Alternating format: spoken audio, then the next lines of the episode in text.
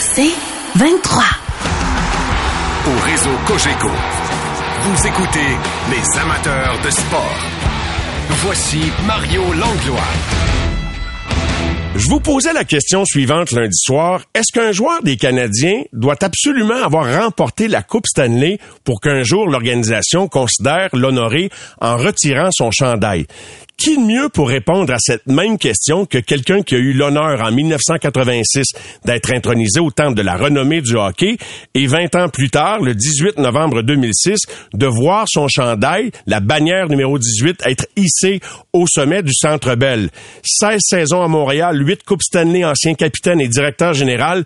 On accueille ce soir à l'émission Serge Chavard. Bonsoir Serge. Hey, bonsoir. Ça me fait plaisir. Ben, on est très heureux de t'accueillir. Puis je pense que on a bien hâte d'entendre tes réponses à ces questions-là. Mais dans un premier temps, quel honneur te fait le plus plaisir personnellement? Le temple de la renommée ou voir ton chandail être retiré? Ah, les deux, c'est ben parce que ton chandail est retiré dans ta ville, ben, je pense que ça te marque plus. Euh, je vais donner un exemple. Tu as des petits-enfants, puis les petits-enfants ben, sont dans l'âge d'aller faire un tour, puis aller voir les matchs du Canadien de temps à autre, puis ils reviennent, puis ils disent Grand-papa, j'ai vu ton chandail. Tu sais, on réalise pas que c'est quelque chose qui reste. C'est quelque chose pour la vie.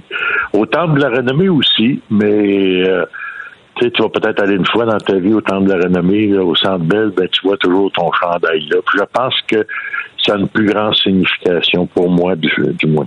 Quand tu vas au Centre Bell, euh, il t'arrive-tu de regarder en haut, regarder la bannière numéro 18, Serge? oui, oui. Ben, hier, euh, au match d'hier, j'ai j'ai sorti, j'étais au match, j'étais invité par des amis, on était dans une loge, là, puis lorsqu'on a sorti, on était tous ensemble, puis on a sorti vers l'extérieur. Puis naturellement, vers l'extérieur, il y a une rangée de de, tous ceux que leurs chandails sont retirés. Là. Fait qu'on a pris des photos devant ça. C'est bien, hein? C'est quelque chose qui, euh, qui, qui, est marquant. Puis je regardais le, monde passer, puis le monde arrêtait, puis le monde prenait des photos. Puis j'ai été là seulement quelques minutes, là. Mais c'est quelque chose. Le chandail, je te dirais, ça, ça m'affecte, disons, plus. C'est deux grands honneurs, puis, puis les deux, là, euh, font un dans l'autre, quand même, là. C'est, euh, mais c'est ça. Je, dis, je placerais le chandail, il y a un, deux, là. Presque c'est un pied d'égalité, mais je mettrais le chandail en avant un petit peu. Hey, dire que tu sois parti à Landrienne en Abitibi, comme quoi tout est possible, hein? Ben, tout est possible, puis, puis dans ce temps-là, il n'y avait pas beaucoup de chandails retirés. On n'avait pas commencé cette, euh, cette manie-là. C'était un peu euh, quand Ronald est arrivé, puis moi je suis arrivé il y a quelques mois après Ronald, on a commencé euh, à, retirer des chandails à des, des gars qui le méritaient, des gars comme Jean Plante, ça n'a pas retiré encore. On n'avait pas ce réflexe-là à ce moment-là. Et je pense que nous autres, on a réellement voulu rendre hommage aux anciens Canadiens, se rapprocher des anciens Canadiens, euh, beaucoup plus que ce qui s'est passé depuis une dizaine d'années. Pour toi, rendu en 2022, Serge, est-ce que pour un ancien Canadien, c'est sûr qu'ailleurs dans la Ligue, les standards sont différents. Le Canadien a gagné 24 coupes. Est-ce que pour voir son chandail être retiré, selon toi, au Centre Bell, il faut avoir gagné une Coupe Stanley avec le Canadien? Euh, moi, je pense pas. Écoute, c'était facile à dire pour les anciens Canadiens quand tu en gagnes quatre de filet, puis tu arrives avec toute cette lignée de joueurs-là. Euh, euh, ben ils ont tous gagné la Coupe Stanley. Mais tu sais, tu, peux pas regarder ça comme un critère. Carey Price, il, il, a été bon, puis il, va falloir y penser un jour. Je sais pas si ça va y arriver rapidement, là. Mais si parfois on mettait ce critère-là, que je pense qu'il est trop élevé, euh, Marcel Dion, par exemple, il a passé une carrière deuxième marqueur de tous les temps. Euh, on ne retirera pas son chandail parce qu'il parce qu'il n'a pas gagné de Coupe Stanley. Moi, je pense que c'est un critère qui est beaucoup trop sévère, puis il ne faut pas le mettre là. Et, c'est pour ça que je précisais, puis je te ramène, parce que les auditeurs qui sont contre l'idée, c'est ça qu'ils me disent. Ils disent, hey, les standards du Canadien, c'est tu peux pas aspirer à ça si t'as pas été un champion, si t'as pas amené ton club comme c'était l'ouvrage d'un gars. Il a pas amené son club à la Coupe Stanley, donc euh, il, il, est pas éligible. C'est vrai que c'est sévère, hein, les gens qui pensent comme ça. Ben, moi, je pense que oui. Écoute, moi, je le considère pas. C'est sûr que si, un jour on demande est-ce qu'on doit on doit euh, retirer le chandail de, de, Price, mais je pense bien qu'on va attendre de voir avant qu'il passe au temps de la renommée, puis je pense bien que c'est une chose qui va arriver là, après les trois, trois ans après son retrait. Là. Euh, je ne verrai pas retirer le chandail de quelqu'un qui n'est pas au temps de la renommée par ailleurs. OK, OK. Donc, pour toi, c'est le critère. Donc, toi, là, t'as pas d'hésitation euh, quant à savoir qu'Harry Price, un jour, au temps de la renommée, après sa retraite, avec la période d'attente requise, là, ça va arriver. C'est écrit dans le ciel. Oui, puis, puis écoute, le, temps de la renommée, encore une fois, le temps de la renommée, c'est un des, des, des, des, plus bels hommages que tu peux avoir là, avec le, retrait du chandail. Puis, le critère du temps de la renommée, c'est pas que tu aies gagné une Coupe Stanley. Là. Sinon, il n'y aurait une gang qui serait pas là. C'est sûr, c'est sûr et certain. En même temps, on peut pas admettre tout le monde. Tu as fait partie du comité de sélection pendant une bonne quinzaine d'années.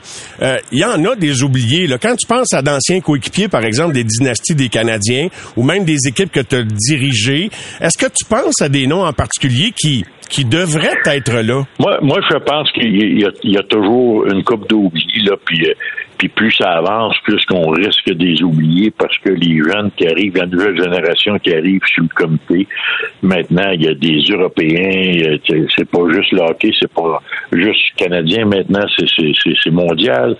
Puis on amène avec ce monde-là, puis si ça arrive avec un oubli comme Claude Provo, par exemple, qui a gagné neuf Coupes Stanley à, Montréal, qui a été qui a, battu Gordéard une année sur la première équipe d'étoiles à l'aile droite, qui a surveillé les meilleurs joueurs les meilleurs joueurs offensifs de son époque, dont Bombéol. Je pense qu'on a, on a peut-être oublié un. Euh, tu sais, Guy Carbonneau, qui c'est la nouvelle vague. Guy Carbonneau a, eu, euh, a eu cet honneur-là, puis il mérite. Là, je dis pas qu'il le mérite pas, au contraire. Mais par contre, je trouve qu'on a fait un gros oubli quand on a oublié euh, Claude Provo. Et, moi, j'ai présenté, ma dernière année comme membre actif, j'ai présenté Paul Anderson. Lorsqu'on arrive aux statistiques, ben, les gars disaient, il n'y a pas les statistiques pour être, pour être au de la renommée. La renommée, ben, je dis peut-être, mais il a quand même marqué le but le plus important de toute l'histoire du hockey il a quand même marqué, là, je me rappelle plus, pas, tout près de 40 buts euh, ça, de, en 1972 dans la Ligue nationale. C'était quand même pas juste un joueur ordinaire. Et c'était un des plus, des plus, des, en 72 avec Yvan Conroyer, c'était peut-être les deux plus rapides sur l'équipe. Alors, euh, ne serait-ce que pour euh, le but historique qu'il a marqué en plus de sa carrière, j'aurais été tenté de, de, dire oui autant de la, de la renommée pour Anderson et aussi Claude Provo, qui, est selon moi le grand oublié. Euh, vous essayerez de trouver quelqu'un qui a neuf coupes Stanley qui est pas au temple de la renommée. Là. Quand on parle des oubliés, il a été intronisé au temple de la renommée, qui est le critère ultime pour toi, Serge Chavard, pour qu'on envisage un retrait de chandail. Euh, crois-tu que s'il y a un gars de la deuxième moitié des années 70 dont le chandail pourrait être retiré, que Jacques Lemaire pourrait être un bon candidat? Je pense que c'est le premier en ligne de ceux qui restent. Euh, moi, je, moi, personnellement, je leverais la main. Euh, c'est sûr que tu regardes un, gars comme Steve Schott qui a eu qui a été euh, qui a marqué, je pense, 62 buts une année, là, ou 63, je me rappelle plus exactement. Mais, mais, mais, mais Jacques Lemaire, euh, il, a, contribué là d'une façon peut-être plus importante que Steve Schott. Et moi, je le connais tellement bien. J'ai évolué trois ans avec lui, avec le Canadien junior, et toute sa carrière, un an à Houston, et toute sa carrière avec le Canadien. Euh, je regarde les, choses qu'il a fait. Là, écoute, c'était quand même lui au centre avec Guy Lafleur. Là euh, je regarde en, 71 le but qu'il a compté en, finale de la Coupe Stanley contre Chicago du centre de la glace. Un, lancer frappé du centre de la glace, entre la ligne rouge et la ligne bleue, euh, sur le filet de Tony Spuisto.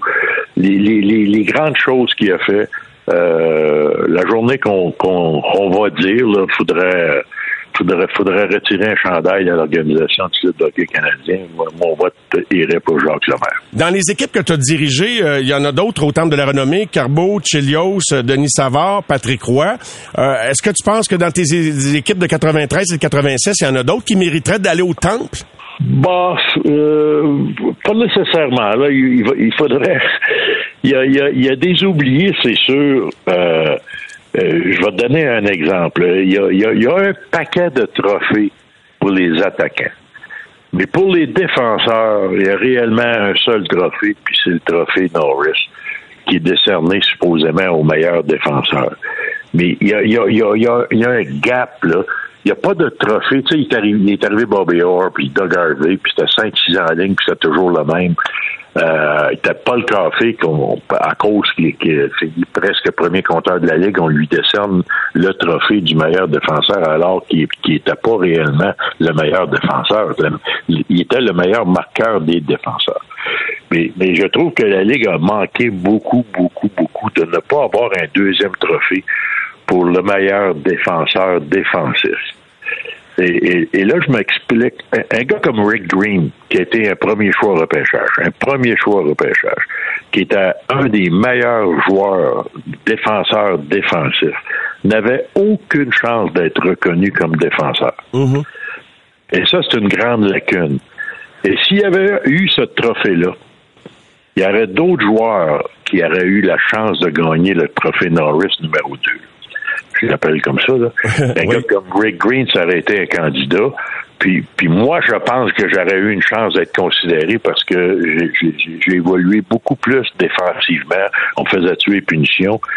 Mais des gars comme nous autres, on n'avait aucune chance d'aller au Norris. Aucune chance parce que c'était Bobby, Bobby Orr pendant six ou sept ans, tant ou aussi longtemps qu'il était là. Euh, ça a toujours été des dynasties, le meilleur joueur de défense. C'est un trophée manquant, ça. Oui, tu as tout à fait raison, effectivement. Et euh, quand même, c'est drôle de t'entendre dire, puis c'est vrai qu'on t'a demandé, on t'a mandaté souvent de, de, de, des charges défensives, mais tu as quand même une année de 20 buts et 60 points. Là, 20 buts, 40 passes en 74-75. Euh, J'aime euh, bien ça. Écoute, j'ai une petite histoire à compter, puis quand je rencontre mon, mon ami Larry qui, qui qui était supérieur à moi sur le jeu de puissance, qui avait lancé foudroyant. je, je le rencontre, je dis Larry, as-tu déjà compté 20 buts, Larry, d'une année? Il dit Ah, up. il, a compté, il a compté 19 buts. Mais c'est arrivé euh, le dernier match de l'année à Détroit. Euh, j'avais pas ça dans la tête, pantoute, pantoute, pantoute, c'est pas ça. Puis j'ai compté deux buts le dernier match de la saison à Détroit. C'est comme un joueur de golf hein, qui se souvient de tous ses coups, euh, tous les tournois qu'il a joué en carrière. J'ai l'impression que tous les éléments de ta carrière, t'es encore en tête, hein, Serge. C'est très très présent. Mais euh, tu t'es jamais plaint à Scotty Bowman de pas jouer plus que ça sur le jeu de puissance? Non, je me suis plaint de trop jouer. Il m'envoyait des fois sur le jeu de puissance. Scotty, il, il avait toujours l'idée défensive. Alors moi, je commençais à chaque période, je finissais à chaque période. Puis quand il arrivait des 30 dernières secondes, 40 secondes du jeu de puissance, il m'envoyait toujours parce que il avait peur de se faire compter un but en, avantage numérique. Fait qu'il commençait déjà à penser différemment sur la fin d'un jeu de puissance parce que normalement, il pouvait arriver avec Guy Lafleur sur, sur, le, point droit à la ligne bleue. Puis là, ben, dans les 30-40 dernières secondes, il ne voulait pas avoir d'attaquant à la ligne bleue. Il, il m'envoyait toujours là, puis j'aimais pas ça jouer sur le jeu de puissance parce que ah moi, j'adorais tuer une punition. J'adorais tuer une punition. Puis sur le jeu de puissance, mais t'avais avais Larry Robinson et Guy Lafleur qui avaient des bien meilleurs lancers que moi. Alors, moi, j'aimais bien mieux me concentrer sur le jeu défensif. Comment t'as fait pour marquer 20 buts si t'avais pas de lancer? Ben moi, ce que plusieurs, ben j'avais lancé, mais j'avais pas un lancer. La garnotte, euh, ouais. J'avais pas le lancer que ces gars-là avaient. Moi, c'est que ce que beaucoup de monde savent pas, c'est que moi, moi jusqu'à l'âge de 15 ans, j'étais un joueur de centre. Puis, puis quand je suis arrivé avec Canadien, tu remplissais un formulaire à l'âge de 15 ans, euh, le nom, la grandeur, la date de naissance, puis la position. Quand je, quand je suis arrivé à la position, j'ai marqué défenseur, centre et défenseur. puis c'est des gars comme Cliff Fletcher qui étaient là, ben, sont venus me voir puis ils ont dit on va te jouer à défense. T'es trop grand et trop gros pour être un joueur d'attaque. un joueur d'attaque. Vous aurez six pieds toi, je pesais 210 livres, t'es trop gros pour jouer en avant. Aujourd'hui, il pèse 2,40, 2,30. T'es en avant de ton temps, t'as arrêté dans le mois de Jean Béliveau. Euh, non, mais quand ça a bien tourné pour moi, tu sais, dans le temps, on divisait en deux, le hockey organisé dans le fond de la BTV, on connaissait pas ça, on jouait à toutes les positions. D'ailleurs, j'ai la grande partie de ma carrière, j'ai tué les punitions à l'attaque. Il n'y a pas beaucoup de monde qui se rappelle de ça, mais j'ai tué les punitions à l'attaque. Non, ça, je me souviens pas de ça. Faut dire que je suis né en 66, là, mais euh, écoute, euh, sûrement que... En finale, la Coupe Stanley euh, à Saint-Louis, un match qu'on a gagné 1 à 0. J'étais, j'ai tué une punition à l'attaque sur une passe de Claude Provost. Un match qu'on a gagné 1 à 0 en finale de la Coupe Stanley en 68. Wow, que de souvenirs. On est en compagnie de Serge Chavard, le sénateur lui-même. Serge, tu me permets, on va s'arrêter le temps de quelques messages, puis au retour, puisque tu étais au match hier, j'aimerais ça te demander ce que tu penses de la nouvelle édition du Canadien 2022-2023. De retour dans un instant aux amateurs de sport. Les amateurs de sport. Pour ceux qui en mangent du sport. Au réseau Cogeco, vous écoutez les amateurs de sport. Nous sommes de retour avec notre invité ce soir, Serge Chavard. Aimes-tu ce que tu vois de la nouvelle direction, euh, les choix de repêchage, le pool de jeunes joueurs? Penses-tu que ça, ben, va, ça va aboutir? C'est difficile à, porter jugement là, Mais, mais tout ce que je peux dire, que c'est la, direction du Canadien actuellement, c'est plus sérieux que c'était là. Euh, on, a, on a une coupe de bons joueurs qui ça nous a permis de rêver un peu. Là. Cofield fait des choses que ça fait longtemps qu'on a un joueur qui n'a pas fait ça. Euh, je pense qu'il va être très bon, mais on, lui demande beaucoup. On lui demande à l'âge de 20 ou 21 ans d'aller jouer contre les meilleurs pendant 22-23 minutes. Euh, c'est peut-être un peu tôt pour ça, euh, mais disons qu'on on a des signes où on devrait euh, ça nous permet d'avoir plus d'espoir. oui. Par contre, je n'irai pas me, réserver une chaise là, c'est la Sherbrooke pour une parade, pas de suite. Là. On va se garder une petite gêne. J'attendrai une couple d'années là, avant d'aller réserver ma chaise. Il y en a qui me parlent de ça. Là. Ah oui? Oui, il y a du monde, là, il parle de ça. Là. Je, pense, je pense aller me réserver ma chaise à Saint-Richard. Euh, boy, fait qu'eux autres, ils en ont de l'espoir pas à peu près, là. Fait que tu leur ben, expliques que c'est plus compliqué que ça. Tu sais, le Canadien nous a montré, euh, il nous a tellement montré des belles, des belles choses le premier match. Le premier match canadien cette année, rappelle-toi, là, tout le monde est sorti de là enchanté, puis il a dit crime, on, on a toute une équipe, là, mais faut faire attention. Il faut attendre encore un petit peu. La saison est longue. Mais on a on a quelques bons éléments. Puis, puis euh, en, défensive, ça va être difficile. dans, les buts, ben il n'y a pas de Carey Price. Euh, Allen, moi, d'après moi, dans sa carrière à date, a été euh, deuxième gardien de but. Puis on lui demande de devenir le premier gardien de but. Euh, peut-être qu'il va réussir, mais il va falloir attendre un peu avant de voir si toutes ces choses-là vont s'attacher ensemble. En terminant, j'aimerais ça revenir sur euh, le, prétexte de, mon appel, euh, Serge, euh, ce soir, par rapport aux, grands honneurs du chandail retiré. Considères-tu que si, bon, il y a eu des oubliés, je sais pas à titre posthume, un Claude Provost ou encore un Jacques Lemaire, un jour on va retirer leur chandail, c'est du politique, ça prend-tu du lobbying? Faut-tu que je parte une cabale comme Ron a fait avec Butch Bouchard?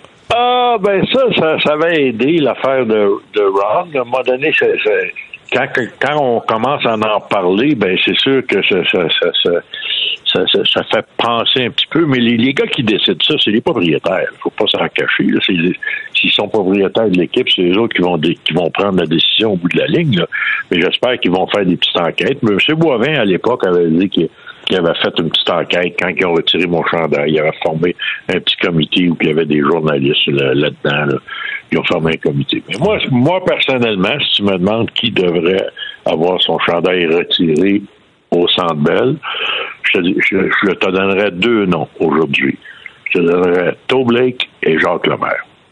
Wow. Tour Blake, c'est vrai, un autre oublié quand même toute une carrière comme coach également. Puis penses-tu que ça serait important de procéder à ces retraites chandail avant d'envisager toute autre candidature plus moderne? Bon, je te dirais que moi, je le mettrais. Euh, moi, oui, mais ça veut pas dire que c'est comme ça, ça va se passer. Là. Blake, là, il, vient de sortir un livre. Prenez le temps de regarder la carrière de Blake. Puis après ça, qui a été le meilleur de son temps, qui a été capitaine du club d'hockey canadien, puis ensuite qui a été un grand instructeur. Alors, je ne vois pas pourquoi qu'on retirerait pas le chandail Blake euh, et de Jacques Lemaire. Moi, d'après moi, c'est les deux prochains. Ben, c'est bon. Et euh, une petite dernière, j'ai une pensée pour un gars que tu avais embauché comme coach. C'est sûr que ça n'a pas bien fini quand Ronald a, passé le balai parce que, bon, on connaît l'histoire. Mais tu penses-tu que Jacques Demers mériterait d'être considéré au temps de la renommée, euh, Serge, en terminant? Ben, écoute, il y, a eu une belle carrière. Euh, Pat Burns, Pat Burns a été présenté plusieurs fois avant de passer. Euh, je sais que Jacques Demers a été présenté une fois. Puis, mais là, ça fait un petit bout de temps que je suis pas là. Je ne sais pas s'il a été représenté. Ça, ça prend pour passer au, au temps de la renommée, ça prend un parrain. Ça prend quelqu'un là qui, qui est membre du comité puis qui présente ce joueur-là. Mais les, les représentations peuvent être faites par le public mais ça va lui prendre un parrain sur le comité. Là. Un porteur de ballon, comme on dit, là, pour amener le dossier puis le pousser. Un porteur de ballon, c'est ça. Ouais, c'est bon. ça. Ben, ben je, je, pense que comme bâtisseur, euh, il, pourrait euh, être considéré. Je peux te donner un, autre exemple. Euh, moi, quand j'étais sur le comité, j'ai présenté John Ferguson, qui, était un de mes meilleurs amis. Puis je, savais que John Ferguson passerait pas au temple de la renommée comme joueur à cause de son passé de batailleur et tout. Mais vu qu'il a été gérant général dans la Ligue nationale, qu'il a gagné la Coupe AFCO avec euh, les Jets de Winnipeg, et, et l'apport qu'il a apporté avec le club d'hockey canadien, moi je pense qu'à l'époque, on a gagné une ou deux coupes qu'on n'aurait pas gagné sans John Ferguson je pense qu'il méritait d'être au temps de la rénover. C'est pour ça que je l'ai présenté comme bâtisseur. Mais il n'a pas passé. Euh, c'est ça, la petite histoire que, que Il n'y a, pas, a pas de place pour tout le monde non plus, hein? C'est ça que c'est ça. Il n'y a pas de place pour tout le monde. Non, non, mais tu sais, il y a des gars qui ont, qui ont, qui ont, qui ont fait leur marque, puis qui ont fait une différence dans, dans, dans le hockey, puis pour certaines équipes. Serge, il faudrait se donner rendez-vous un moment donné que euh, tu as eu ta biographie écrite par Philippe Quentin, là. Il semble que j'écouterais, je t'écouterais raconter ta carrière pendant 10-12 heures. Tu sais, les balados sont en mode, là. On... Réserve-toi une fin de semaine bientôt quand il fera froid, là. OK. OK. je t'écouterais, là. C'est tellement intéressant. Puis euh, les gens euh, écrivent. Puis c'est, c'est... Moi qui regardais, qui te regardais petit cul jouer, de dire que je peux avoir des conversations avec toi comme j'ai eu avec Jean Béliveau. Et c'est, c'est incroyable. C'est toujours un grand bonheur de t'accueillir à l'émission, Serge. Merci beaucoup. Euh, une, une, des plus beaux événements de l'année, puis tu étais présent cette année, c'était mon tournoi de golf où on a rendu hommage à Guy Lafleur, où il y avait à peu près tous les anciens Canadiens de, de, de, de mon époque. Ça a été une, Incroyable. Journée une journée extraordinaire. Serge, un grand merci et euh, bonne soirée, bon souper. Merci. Au revoir. Merci, Serge. Au réseau Cogeco. Vous écoutez les amateurs de sport. Si vous êtes des amateurs de sport comme moi, vous aimez plusieurs sports, tous les sports, puis aussitôt qu'il y a un enjeu, vous embarquez soccer, baseball. Bon, nous autres, à Montréal, on n'a pas autant de clubs majeurs que dans les grandes villes américaines. Mais imaginez l'ambiance qui règne actuellement à Philadelphie. C'est pas la première fois. Des fois, c'est pas tout en même temps, mais actuellement, les Eagles euh, vont très bien. L'équipe de la MLS euh, a une année incroyable. Euh, le, les Phillies atteignent la série mondiale. Les Flyers, ben, tentent de faire un espèce de reset puis repartir euh, sur, sur la bonne voie avec John Tortorella. Au cœur de tout ça, ben, Daniel Brière vit cette ambiance-là assez spéciale actuellement à Philadelphie. On le retrouve à l'instant même. Bonsoir, Daniel. Salut, Mario. Ça doit être tripant, pas à peu près, hein? Ah, il n'y a, pas de doute là-dessus. Je ne sais pas si les gens, euh, il y a sûrement des gens à l'écoute qui ont eu la chance de, venir voir des, matchs euh, de, sport professionnel ici à Philadelphie. Euh, pour expliquer aux autres, c'est que les, stades sont un à côté de l'autre, euh, peut-être à un mille du centre-ville de, de, Philadelphie. Donc les Eagles, les Phillies, les, Flyers et les 76ers jouent là à ces, ces trois coins de rue. Il y a les trois stades, euh, un à côté de l'autre. Euh, donc c'est assez spécial l'ambiance euh, ça la semaine dernière, en fait, semaine passée, quand les Phillies ont clinché. Les Phillies jouaient à 2 heures dans l'après-midi, puis les Flyers jouaient à 7 heures le soir. C'était assez spécial de, de, de, voir l'ambiance, puis les, les gens dans, dans ce coin-là vraiment là, perdre, la tête de voir les Phillies gagner ça s'est comme continué un peu dans notre euh, dans notre amphithéâtre aussi, fait que c'était euh, assez le fun de voir ça. C'est survolté, veux, veux pas. Euh, est-ce que tu es le baseball dans tes intérêts? Tu joues au baseball jeune, toi, Daniel, ou pas tant? Ah, bien sûr. Oui, oui, j'ai joué au baseball. Écoute, un gros fan des, des expos en grandissant. Euh, ça m'a fait mal au cœur de, de, les perdre. J'ai, pas été capable de les suivre à Washington. pour moi, c'était pas euh, c'était pas la bonne chose à faire. Euh, j'ai passé plusieurs années à Buffalo où il n'y avait pas d'équipe euh, des, ligues majeures. Fait que j'ai perdu un peu intérêt pour quelques années. Mais là, j'avoue, là, quand je suis arrivé ici, en 2009, les Phillies ont gagné la Série mondiale. C'était ma deuxième année avec les Flyers. Puis là, encore une fois, là, cette année qui se retrouve en série mondiale. Fait que il n'y a pas de doute que les dernières années, j'ai un parti pris là, pour, pour les Phillies. Dans le paysage, euh, disons, euh, médiatique sportif, Philadelphie et autour, là, qui sont les, les, les, grandes vedettes sportives de la ville en ce moment? Là, Bryce Harper, c'est sûr qu'il doit venir de grimper d'une coupe de coche. Il n'était pas déjà au sommet avec son circuit qui permet aux Félix de gagner, mais est-ce que c'est lui ou il y en, a d'autres quand même? Il y a beaucoup d'équipes. Puis j'ai oublié même les ben, Sixers au basket en plus. Là, fait que... Ouais, ben je, je, vous dirais que le, numéro un, le sport numéro un ici, il n'y a pas de doute que c'est, c'est le football. Euh, donc les Eagles, le, quarterback des Eagles est toujours probablement le plus populaire ou la personne qui est suivie le plus. Euh, donc lui serait numéro un, qui est Jalen Hurts euh, pour l'instant, pour les Eagles. mais avec ce que avec ce que Bryce Harper a été capable de faire, il euh, n'y a pas de doute là qu'il a, il a pris un, grand pas. Euh, il est pas loin de Jalen Hurts, puis il y a, notamment aussi euh, Joel Embiid du côté des 76ers qui prend beaucoup beaucoup de place. Je dirais du côté des Flyers, Claude Giroux a été la grande vedette pendant plusieurs années. Là, on attend de voir euh, ça va être qui la prochaine grande vedette du côté des Flyers? Ça collabore-tu pas mal entre organisations, comme par exemple, es-tu déjà allé faire un exercice au bâton euh, à une pratique des Phillies dans le temps que tu jouais, ou même encore aujourd'hui, ou as-tu déjà invité un joueur de, des Eagles, par exemple, dans le vestiaire des Flyers ou quelque chose dans le genre? Oui, ouais, il y a une bonne relation entre, entre les équipes. Tout le monde euh, s'aide un peu. justement, la semaine dernière, on avait le, le gérant des Phillies qui est venu, il est venu donner la main à John Tortorella. Il est venu au match des Flyers parce que c'est un Canadien. Euh, je pense qu'il vient de, de Sarnia en Ontario, ah. euh, si je me souviens bien, le Rob Thompson. Euh, donc c'est assez spécial. On a un, coach des Phillies canadien, puis un coach pour les Flyers américains. Fait que c'est l'envers de la médaille. mais, mais, mais mais c'est ça. C'est oui les équipes s'aident. J'ai jamais eu la chance. J'ai jamais fait de de pratique au bâton avec les Phillies, mais certains de nos joueurs l'ont fait. Euh, moi, j'ai été en contact. Là, un de mes bons amis, c'est euh, Jason Kelsey. Euh, du côté des Eagles aussi. Fait que, fait que c'est assez spécial là, de voir ça. les Eagles aussi, 6 6-0, euh, c'est la folie furieuse pour eux autres aussi ici à Philadelphie. Et pendant ce temps, pour revenir à notre sport préféré, Daniel, même si on aime beaucoup les autres, toi qui es un détenteur de billets de saison des Eagles, euh, Torts 4 et 2 les Flyers en ce moment, euh, c'est quand même bien, 8 points sur une possibilité de, de 12 et quelques bras de fer avec certains de ses joueurs vedettes, dont Kevin Hayes et, et Konechny. Parle-nous un petit peu, c'est, c'est, c'est, oh, oh, j'imagine qu'ils questionnent leur, leur jeu défensif ou quelque chose dans le genre?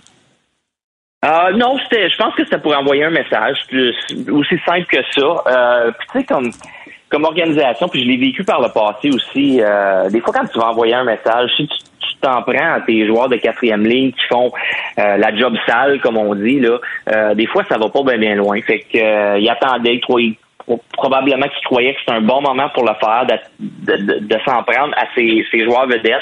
Euh, c'était un match où ça allait nulle part pour les Flyers.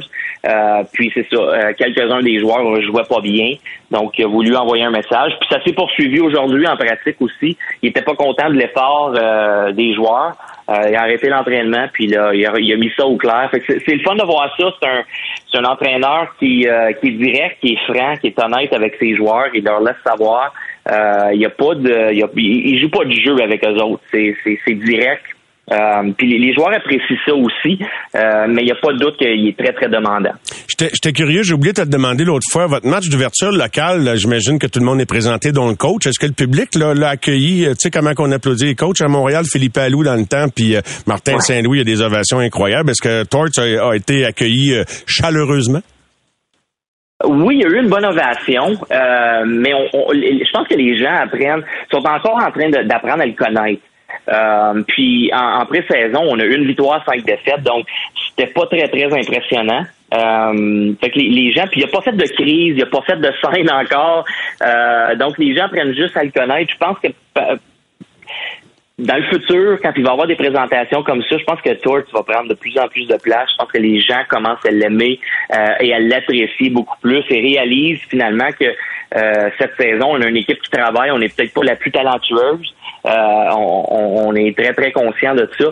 Mais jusqu'à présent, là, à part le, dernier match où il y a eu quelques petites lacunes, les joueurs travaillent extrêmement fort. c'est tout ce qu'on demande à Philadelphie de nos athlètes. Fait euh, je pense que Torts, là, de plus en plus, euh, il va être apprécié dans la ville. Est-ce que l'histoire de Carey Price qui a rencontré les médias et la confidence qu'il a fait au journaliste Harpen Bassou le lendemain dans des athlétiques concernant le fait que le, problème de, l'habitude à laquelle il voulait mettre fin, c'est celle de la consommation d'alcool? Est-ce que ça a résonné jusqu'à Philadelphie? Puis euh, est-ce que ça t'a, puisque tu as joué avec, ça t'a-tu comme touché d'une façon particulière, Daniel? Um, ben écoute, je pense qu'il n'est pas le seul. Um, on, l'a vu, il, y a plusieurs athlètes qui passent par ça. Euh, moi, ce qui m'impressionne, euh, c'est ce qu'il a été capable de faire, de l'avouer, puis de l'admettre. Euh, puis on dirait qu'en faisant ça, c'est comme pour essayer d'aider d'autres gens qui sont un peu euh, dans la même position que lui. Je dis pas au niveau professionnel, euh, mais qui ont des problèmes d'alcool. Je pense que les gens au début s'imaginaient tout que c'était pire que ça, que c'était la drogue, que, ça pouvait être d'autres d'autres gros problèmes. Euh, mais c'est un bon message d'envoyer que, écoute, il avait un problème d'alcool, il voulait le régler. Euh, il était très, très honnête. Moi, écoute, Carey Price continue de m'impressionner. On a parlé longtemps, toi et moi, quand j'étais à Montréal aussi, comment je l'adorais, comment j'appréciais qu'il était comme coéquipier. Euh, encore une fois, écoute, il, m'impressionne parce que ce qu'il est capable de faire, comment ce qu'il veut aider les gens, puis que c'est une bonne personne. Antoine Roussel vient tout juste de nous dire, en réaction à ce genre d'histoire-là, c'est pas, c'est pas si évident que ça de connaître tout le monde dans ton équipe. Tu sais, c'est des portes tournantes, il y a du va-et-vient, il y a des blessés. Euh, tu sais, t'es pas ami avec 22 euh, gars au, au, au même niveau.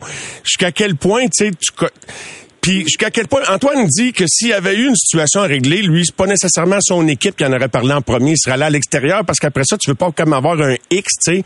Tu veux pas être euh, et, Karen en a parlé alors qu'il était comme il l'a dit lui-même sur le 18e trou de sa carrière. Euh, c'est pas si évident que ça même si tout le monde t'encourage à en parler si tu as des problèmes de le faire parce que tu veux pas être stigmatisé comme gars problème puis personne veut te signer un contrat éventuellement. Daniel, hein? As-tu été témoin de cette situation? Ben oui, puis, puis souvent, tu sais, il y a quelques équipiers qui, qui, qui se sont joints à ça au, au, programme euh, que j'avais aucune idée. Tu sais, des fois, tu t'en doutes, tu vois des joueurs agir, tu sais qu'il y a des, il y a des problèmes là, mais mais tu sais pas à quel point ça peut être dangereux. Tu sais, je me souviens quand j'ai commencé là à, dans, à la fin des années 90, quand on se promenait d'une ville à l'autre, euh, je me souviens qu'il y avait plusieurs joueurs. Du moment qu'on débarquait dans une ville adverse, euh, c'était directement au bar, euh, puis euh, les joueurs commençaient. puis, quand je dis des joueurs, c'est pas la majorité là. des fois, ça pouvait être deux, trois, des fois ça, pouvait être quatre, cinq. mais ils s'en allaient directement au bar, puis ça faisait partie là, de, la, vieille garde. c'est comme ça que, que ça se passait. donc, je l'ai vu, je l'ai vu passer. il y en a pour qui c'est surprenant, il y en a d'autres pour qui non, tu, tu le voyais vraiment venir. Mais comme Antoine t'a dit, tu peux pas connaître tous les joueurs, tu sais pas tout ce qui se passe. Euh, pour revenir à Carey Price, ben, c'est impressionnant que, qu'il, ait été capable d'envoyer ce, message-là, euh, parce qu'il n'est pas le seul qui a, euh, qui a ces problèmes-là. Puis c'est c'est pas juste les athlètes qui ont des problèmes comme ça, c'est, ça peut être les, gens de ben de n'importe quel. Il n'y a pas de discrimination, c'est sûr, mais non, c'est, c'est, partout. Exactement. Ouais.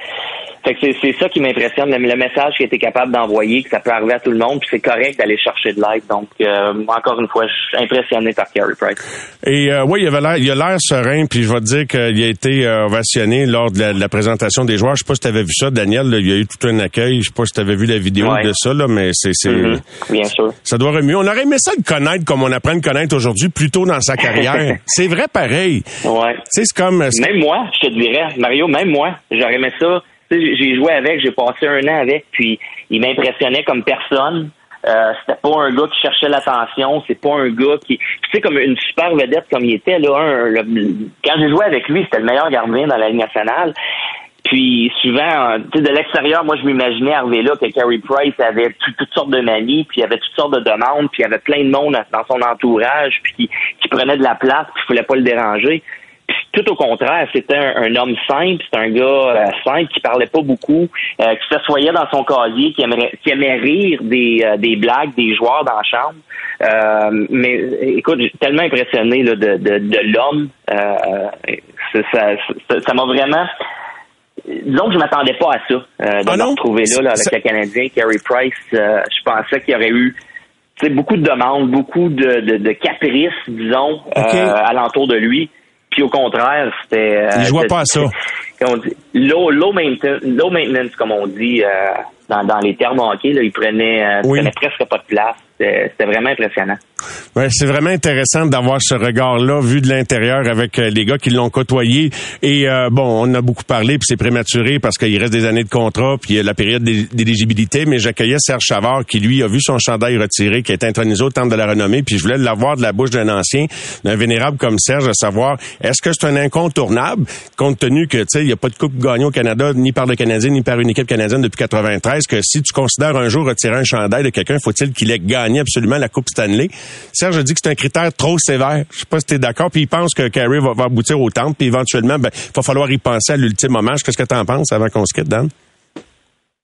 Oh, écoute, je suis d'accord, moi aussi. Euh, je pense qu'il mérite. Euh, puis il mérite pour la personne qui est aussi euh, à l'extérieur. Mais ce qu'il a fait sur la patinoire, euh, puis je dis souvent aux gens, l'année que j'ai passée à Montréal, là, on, on s'est rendu en finale de conférence. On a perdu en finale de conférence parce que Carey Price était blessé. Moi, je suis convaincu encore aujourd'hui qu'on on, aurait joué en finale de la Coupe Stanley. Cette année-là, c'était en 2013-2014, je crois. C'est l'année de Crider? C'est l'année de euh, Crider? Euh, ouais. Ben oui, OK. Ben oui, t'étais là, j'avais pas fait, c'est vrai. Euh, Ouais, fait que, tu sais, moi, je suis encore convaincu. Euh, écoute, on se faisait dominer, là. À chaque soir, on, les lancers étaient toujours en faveur de, l'adversaire, presque à chaque soir. Euh, Carey Price nous gardait dans chaque match, il nous donnait une chance de gagner à chaque match. Euh, il n'y a pas de doute, dans mon esprit, il n'y a aucun doute que c'est grâce à lui qu'on s'est rendu aussi loin en séries éliminatoires. Puis s'il était resté en santé, je dis pas qu'on aurait gagné la Coupe Stanley contre les Kings cette année-là, mais je suis convaincu qu'on aurait battu, euh, on aurait été capable de battre les, euh, les Rangers en finale de conférence. Les occasions d'aller en finale. À cause de Carey Price. Les occasions d'aller en finale passent pas souvent dans une vie. Fait que quand tu y repenses, imagine lui, là, ça, tu, dois, tu, dois, grimacer. Même toi, tu en as vécu une finale, mais veux, veux pas. Quand, nous, les amateurs, on y repense, puis ça nous fait, ça nous fait grimacer, hein. Veux, veux pas. Oui, ouais, j'ai, beaucoup de difficultés à l'accepter encore aujourd'hui, ce qui a, ce qui a été fait, la façon dont ça a été fait. Euh, j'ai de la difficulté à croire que c'est un accident. Mais écoute, c'est, dans le passé, faut, faut passer à autre chose. Euh, puis c'est c'est ça, c'est triste, mais Carey Price, euh, tout, tout, un gardien, puis oui, je pense qu'il mérite d'être au, au temps de la renommée, puis d'avoir son numéro retiré pour le Canadien. Daniel, un gros merci, une excellente fin de soirée et euh, go Félix. Je, suis un fan des Félix pour la, la, série mondiale. Oui, oui, c'est sûr. Ça va être dur contre les Astros, il n'y a pas de doute là-dessus. C'est toute une équipe de baseball, mais euh, écoute, une équipe Cendrillon, ça serait le fun d'avoir ça. Absolument. Bonne soirée, Daniel. À bientôt. Merci beaucoup. Salut, Mario. Bye. bye. Les amateurs de sport. Pour ceux qui en mangent du sport. Au réseau Cogeco, vous écoutez les amateurs de sport. Bonsoir, Antoine. Salut Mario, comment vas-tu? Ça va très très bien. Tu m'as envoyé un, lien tantôt euh, via texto et euh, ben, c'était un peu une visite euh, des, des, des lieux. C'est quoi au juste? C'est une annexe pour le vestiaire? Le vestiaire va-t-il être à l'extérieur selon ce que tu as compris? De, de... Ben, dans le fond, ce, nous avait été expliqué l'année passée, parce que c'est tout le scénario nous avait été expliqué l'année dernière de comment ça allait être organisé, euh, parce que ça a été un petit peu euh, euh, rapide les décisions de construire une annexe de 25 millions pour accueillir l'équipe pour les pour cinq années à peu près ou les quatre cinq années que l'équipe va être sur le campus de ASU à Tempe.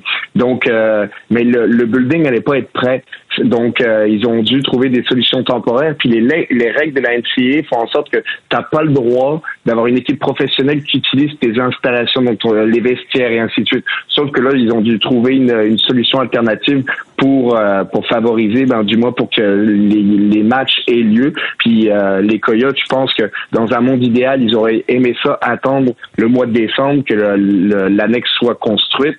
Mais je pense que la ligue voulait quand même qu'il y ait quelques matchs en Arizona de euh, depuis ce début de saison-là pour pas que euh, ça fasse un petit peu le scénario des, des Islanders de New York où l'équipe commence avec 20 matchs sur la route, puis après ça, qu'on euh, commence à la maison. Exactement. Et donc, l'annexe va être prête en décembre. penses-tu que, bon, publiquement, il n'y a pas trop, rien qui est ressorti, mais penses-tu que les joueurs sont contrariés par ça ou ils, ils, se font pas de mauvais sang par rapport au fait qu'ils joueront pas dans un amphithéâtre, disons, qu'on pourrait qualifier de calibre Ligue nationale, Antoine? Bon, c'est le moins c'est, le moins qu'on puisse dire. Ça, c'est clair que c'est pas le c'est pas le calibre d'une équipe de la Ligue nationale. Euh, c'est surtout pour les pour ces quatre matchs-là. Je pense que les jou les équipes euh, qui viennent sur place. Tu euh, tu te dis c'est pas si pire que ça. Tu joues un match là, euh, euh t'as toujours vu pire que ça. c'est ça que le monde, les gens sur internet, tu commentent un petit peu la situation. J'ai vu deux trois commentaires qui m'ont fait qui m'ont fait sourire, notamment. Tu sais, est-ce que les gars seraient pas mieux de s'habiller à, à l'hôtel ou à la maison puis arriver en autobus tout habillé pour le match ou ben oui. tu sais ce, genre de commentaires là parce que sur le vidéo que je t'ai envoyé, c'est on dirait vraiment un hangar avec des toiles qui font office de mur, donc c'est euh, c'est loin d'être idéal. Mais dans le fond, moi, c'est plus pour les euh, pour les joueurs, les Coyotes de l'Arizona, tu sais que euh, que je me dis ouais, c'est ça que c'est pas des conditions faciles de jouer ta saison là-bas. T'es toujours sur la route, t'es jamais dans des conditions idéales. Écoute, je suis revenu des, du camp des Flyers, puis je regardais leurs installations de pratique et tout ça. ben, j'y ai vécu là pendant deux semaines. ça n'a rien à voir. Là, donc, c'est sûr que toutes les équipes sont pas logées à la même enseigne à ce niveau-là. Antoine, j'étais curieux d'avoir ton opinion sur un gars que tu as côtoyé euh, pendant euh, ben, une saison l'an passé, justement, avec les Coyotes de Phoenix, mais que tu as pendant quand même plusieurs autres saisons sans nécessairement qu'il joue dans la même conférence que toi. Phil Kessel, hier, a marqué son 400e but en carrière et est devenu euh, le, même soir ce qu'on qualifie d'homme de fer, la plus longue série de matchs consécutifs sans en manquer un, à 990.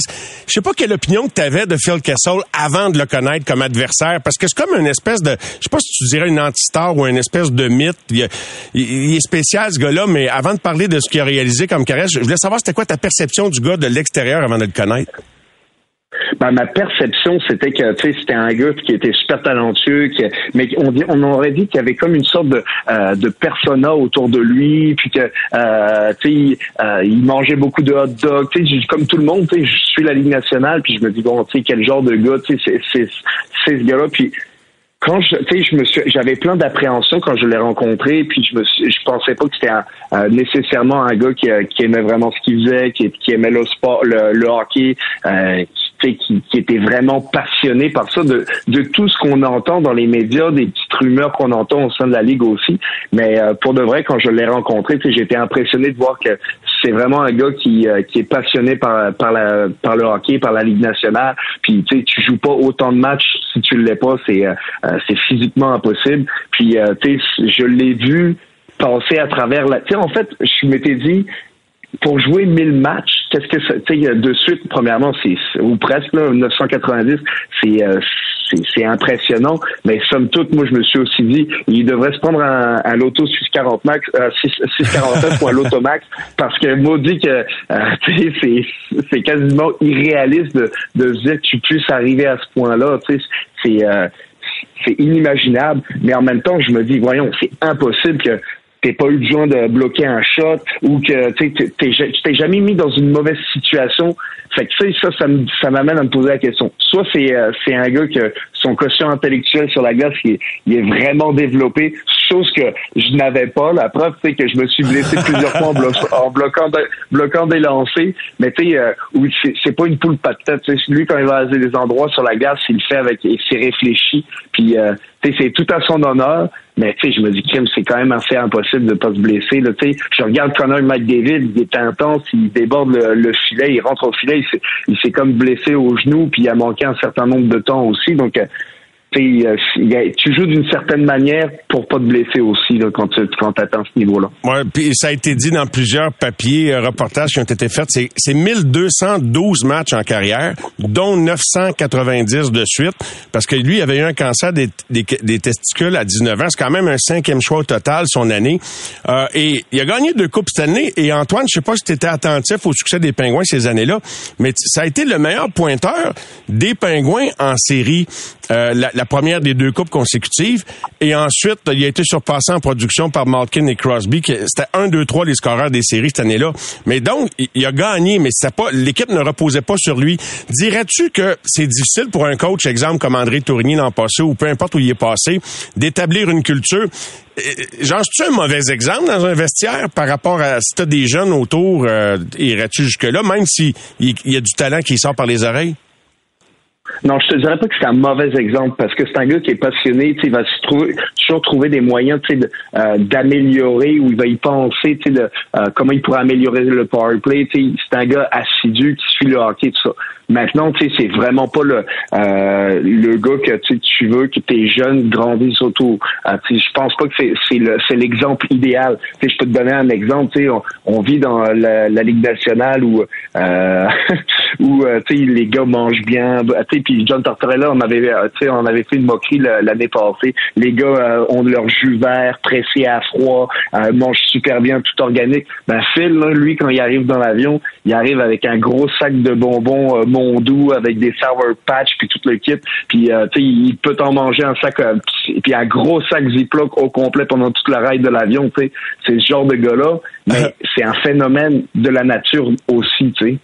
Ah, c'est, euh, je pense pas qu'il en fait j'ai tellement d'exemples sais pour te donner comme ça mais c'est aussi tu sais un gars il, est raide. Tu sais mettons tu le pognes par le bras là tu sais euh, on dirait que c'est tu un fermier ce gars tu sais il, y a une c'est une force de la nature il est c'est pas l'exemple à suivre que je voudrais pour mes jeunes, mais tu sais, lui, ça a fonctionné pour lui, mais c'est sûr que si tu es un jeune, tu regardes sur le Kessel puis tu essaies d'imiter ce qu'il fait, euh, tu t'en vas droit dans le mur. Autrement dit, il faut être hyper talentueux pour se permettre d'aborder sa carrière. C'est un bon gars côtoyé? C'est quand même agréable ou il est dans sa bulle un peu? Oui. Ah, moi, je, moi, je l'ai adoré pour vrai. Là. C'est, en fait, c'est quelqu'un de spécial. T'en veux pas cinq dans ton équipe des gars comme Phil Kessel. Ça t'en prend un. C'est un gars qui, tu sais, euh, il a une voix un petit peu aiguë. Euh, tu sais, il se plaint tout le temps, mais tu sais, il va, il va faire la job pareil. Tu sais, c'est un, un, petit peu ton, ton grand chute de la gang. Puis, euh, mais on dirait que ça t'en prend un pour, tu sais, pour dire ce qui doit être dit des fois, puis euh, ah, tu sais, euh, les gars, la nourriture est pas bonne, les ci, les ça, tu sais, c'est comme, c'était un peu de même, mais écoute, moi, je l'ai côtoyé, j'ai appris à le connaître vers la fin de la saison aussi, puis je l'ai vraiment apprécié, tu sais, je trouve que c'était une bonne personne. Quand tu dis vers la fin de la saison, c'est pas si évident de connaître quelqu'un quand tu passes juste une saison avec? Ben, je trouve que c'est difficile, tu sais, de, de, créer des liens rapidement. Euh, quand tu passes une saison avec des gars, ben, tu sais, c'est sûr que, euh, puis c'était les années Covid aussi, donc euh, tu sais, on avait beaucoup moins d'activités d'équipe, euh, on avait un bon groupe, mais tu sais, connaître personne, tu sais, dans la profondeur, quelqu'un, tu sais, quand t'as 22 gars, tu sais, on, tu sais, 23, excuse, c'est c'est pas forcément évident. Puis tu sais, moi, c'est sûr que en ayant ma famille aussi, euh, quand je sors de l'aréna, ben tu sais, je me tiens un peu moins avec avec les gars. Je suis à la maison, euh, j'ai des, euh, tu sais, j'ai un rôle familial et tout ça. Mais c'est clair que, comme je te dis, plus les voyages, plus la saison avançait, plus j'ai appris à le connaître, puis c'est, euh, ça a été le fun de passer du temps avec lui. C'est un gros sujet, celui-là, pour euh, une fin de chronique, mais on développerait un, autre soir, euh, peut-être, Antoine, plus en détail, mais quand Carey Price révèle que finalement son problème de consommation, c'était, c'était, de l'alcool, est-ce que bon, Bill Daly l'a déjà dit il y a quelques années, euh, cocaïne, etc. Donc, il y a des choses, c'est pas très médiatisé. Il y a le programme de protection, c'est correct qu'on préserve l'anonymat des joueurs. Mon but, c'est pas de sortir des noms, mais dirais-tu que toi, as-tu ça t'as-tu déjà tenté de dire à quelqu'un, ça va-tu ton affaire? T'as-tu déjà décelé? Tu c'est-tu assez fréquent des gars qui finalement cachent des situations personnelles pas évidentes euh, reliées à des problèmes de décompresser peut-être de la mauvaise façon?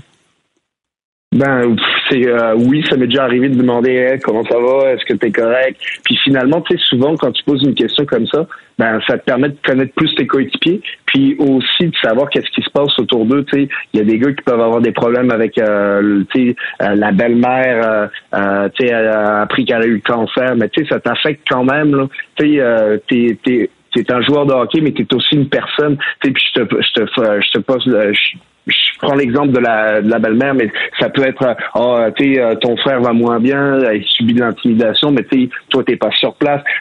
En fait, il reste que tu, restes un être humain, puis c'est sûr que c'est pas facile. Tu es toujours dans des milieux qui est euh, super compétitif, puis c'est super exigeant. Donc c'est sûr que des fois, ben, tu euh, la vie autour de toi, qui, ça peut aller super vite, puis tu fais en sorte que tu perds un peu le contrôle. Puis, euh, tu sais, après ça, il y a plein de choses qui peuvent arriver, mais c'est important, tu sais, d'aller chercher de l'aide. Maintenant, moi, personnellement, tu sais, euh, je trouve que le moins que tes, problèmes sont connus, le mieux c'est au sein de la Ligue nationale. Tu sais, je trouve que euh, c'est pas forcément idéal quand euh, une organisation, les dirigeants connaissent forcément tes problèmes à toi, parce que s'ils savent, s'ils ont conscience que tu as des problèmes, ça peut nuire à la longévité de ta carrière. Puis tu sais, je le sais que c'est pas idéal, c'est pas facile à dire, c'est pas facile à entendre, mais c'est la vérité pareil. Tu sais, je peux te donner un exemple, un gars qui a des commotions cérébrales ou euh, qui euh, qui fait des problèmes, qui a peut-être des problèmes de dépression. Penses-tu vraiment qu'une équipe va vouloir le signer on va se mettre la tête un peu dans le sable de dire, euh, oui, on va le signer, mon gars. Non, c'est pas vrai ce qui va arriver, c'est qu'ils vont, ils vont choisir quelqu'un d'autre qui a pas de problème parce que pas de problème, c'est c'est mieux que des problèmes. Mais tu as tellement raison. Puis c'est pas juste vrai dans le sport professionnel, dans le fond, hein, Antoine. C'est que parlez-en, ben, ouvrez-vous sur vos problèmes, mais en même temps, euh, c'est sûr quand tu es sur un contrat garanti, ça va peut-être mieux d'en parler, hein. Absolument, mais tu sais, puis tu sais, là, faut faire attention. Tu sais, je dis pas qu'il faut pas parler de nos, problèmes. Non. Si t'en as, tu sais, j'encourage les gens à le faire, mais c'est pour ça que tu sais, le, le, le, le, fait d'avoir des euh, des choses qui sont qui peuvent être anonymes, ben c'est plus l'option que moi j'emprunterais. Puis euh, souvent, tu sais, j'irais, euh, tu sais, si je, ben, tu sais, si je jouais encore puis j'avais des problèmes, j'irais pas chercher de l'aide au sein de mon organisation, j'irais chercher de l'aide à l'extérieur. Parce que, tu sais, là, quand c'est l'organisation qui te euh, qui t'amène de l'aide, ben, tu peux toujours te poser la question, pour qui cette personne-là travaille, travaille vraiment? Puis là, c'est sûr que tu te questionnes sur l'intégrité professionnelle de cette personne-là, mais tu sais, des fois, la ligne est super mince entre une conversation, quelqu'un te pose une question, tu réponds pas, mais tu sais, euh, la face de la personne y répond. Ben, tu sais, c'est euh, vraiment quelque chose qui est vraiment délicat. Puis euh, c'est des milieux qui sont compétitifs, c'est des milieux compliqués. Puis, euh, tu sais, c'est la performance qui prime avant tout. C'est un numéro dans une nationale, c'est une business. Puis c'est ça qui, qui, euh, il y a, y a pas d'empathie. Là. T'sais, pas, si tu veux de l'empathie, là, euh, Marc Bergevin l'avait bien dit, là, si tu veux un ami puis il y a de l'empathie, achète-toi un chien parce que euh, dans la Ligue nationale, là, t'en, auras pas de ça. Wow, Antoine, et, c'est ça, un des nombreux aspects de, la valeur ajoutée que tu amènes à l'émission, euh, cette capacité de pouvoir aller en profondeur sur tous les sujets. Et euh, ce n'est qu'un début. Alors un gros merci pour tes propos et ton commentaire. Puis on va se reparler de hockey proprement dit, mais c'est le fun de parler de ce qui se passe autour également, comme on l'a fait ce soir, et de Phil Kessel. Je te souhaite une bonne fin de soirée, mon cher Antoine. Merci beaucoup à tout le monde aussi. Les amateurs de sport.